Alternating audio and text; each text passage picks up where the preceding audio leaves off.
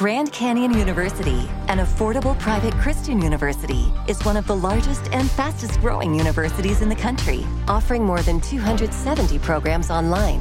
In addition to federal grants and aid, GCU's online students received nearly $130 million in institutional scholarships in 2022.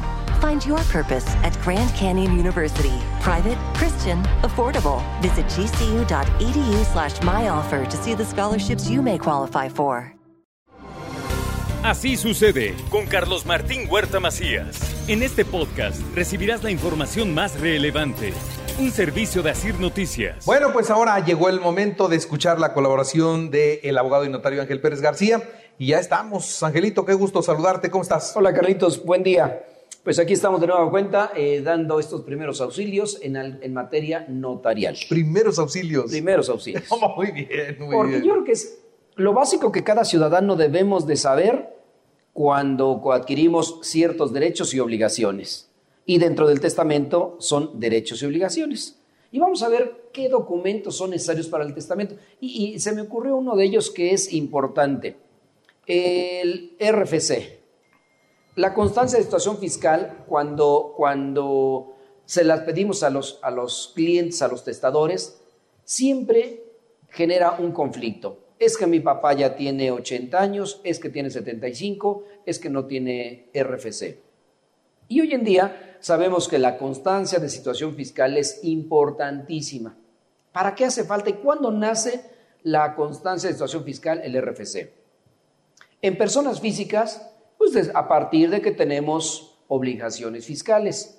Un menor de edad puede tener RFC, claro. Si yo pongo un negocio a nombre de mi hijo y es menor de edad, yo lo represento y voy ante el, ante el SAT y me, dan, me van a dar mi RFC, el Registro Federal de Contribuyentes. Entonces, es un documento importantísimo de los cuales sin él las operaciones notariales no se pueden llevar a cabo.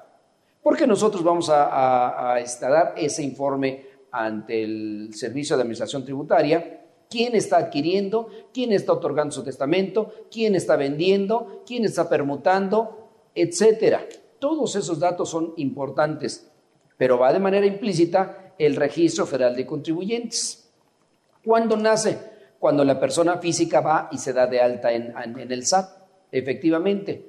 ¿Cuándo se termina ese RFC? En personas físicas, cuando fallece. Ah, pero yo ya falleció y con eso se extingue su RFC. No, hay que ir a dar aviso y quién lo da, el albacea. Y ahí regresamos otra vez al testamento. Terminemos con lo del registro federal de contribuyentes. En una persona moral, ¿cuándo nace el RFC? Van a, ¿qué es una persona moral? Una sociedad. Una sociedad ya sea sociedad anónima, sociedad civil, asociación civil, una fundación, etcétera. Todas ese tipo de personas morales son las que, las que dan origen también a tener un registro federal de contribuyentes. ¿Cuándo surge este RFC? En el momento en que se constituye la sociedad. ¿Quién la constituye? La constituye el notario, por supuesto. En ese momento tienen un plazo razonable para ir al RFC, que lo marca el Código Fiscal de la Federación, para poder ir a darse de alta y obtener su registro federal de contribuyentes. Una vez que lo tiene la persona física, porque la, la persona física obtiene su RFC y con ese comparece a constituir la sociedad. Pero la sociedad es una persona moral que tiene su propio registro federal de contribuyentes. Ese es el que le da origen, es su registro federal de contribuyentes de esa persona naciente. Ahora, ¿cómo se termina el RFC? Cuando tenemos una sociedad y en ese momento la sociedad ya no quiere continuar, la sociedad se constituyó para 5, 10, 15, 20 años o tiempo indefinido, pero pasa el tiempo y la sociedad no funciona y los socios dicen, ya queremos dar de baja la sociedad. ¿Cómo lo hacen? Primero, tienen que celebrar una acta de asamblea en la cual toman la decisión de disolver la sociedad y liquidarla, por supuesto. En ese momento nombran a un liquidador, la persona moral nombra a un liquidador. Una vez que se lleva a cabo esa acta de asamblea, se protocoliza ante notario y se inscribe en el registro público de la propiedad ese acto jurídico. Segundo, una vez transcurrido el plazo que la ley establece, haciendo su, su publicación en, en la página de la Secretaría de Economía, tienen un plazo para poder llevar a cabo la segunda asamblea. La primera, quedamos que es de disolución y liquidación y nombran a un liquidador. En la segunda ya es la liquidación de esa sociedad. ¿Y por qué es ese plazo razonable? Porque si hay acreedores, hay deudores, están sabiendo que hay sociedades que están en liquidación y entonces voy a ir a cobrar o, o la sociedad va a cobrar lo que le deben. Y una vez que pasa el tiempo que la ley establece, se lleva a cabo esa acta de asamblea de liquidación y el liquidador va a devolver la parte accionaria, si es que hay fondos, va a pagar las deudas y con esa acta de asamblea nuevamente se acude ante el notario, se protocoliza esa acta de asamblea, se inscribe en el registro público de la propiedad y posteriormente se acude al SAT a dar de baja el RFC. Es importante ese documento, importantísimo para todos los habitantes de este país.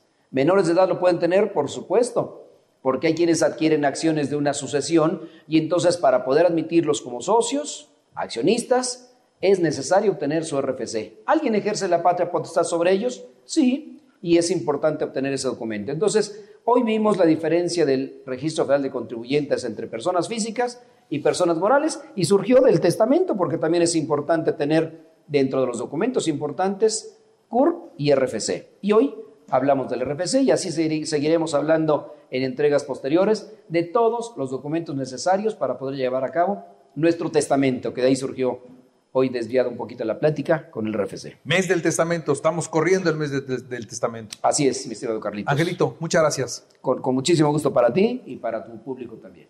Gracias. Así sucede con Carlos Martín Huerta Macías. La información más relevante, ahora en podcast. Sigue disfrutando de iHeartRadio.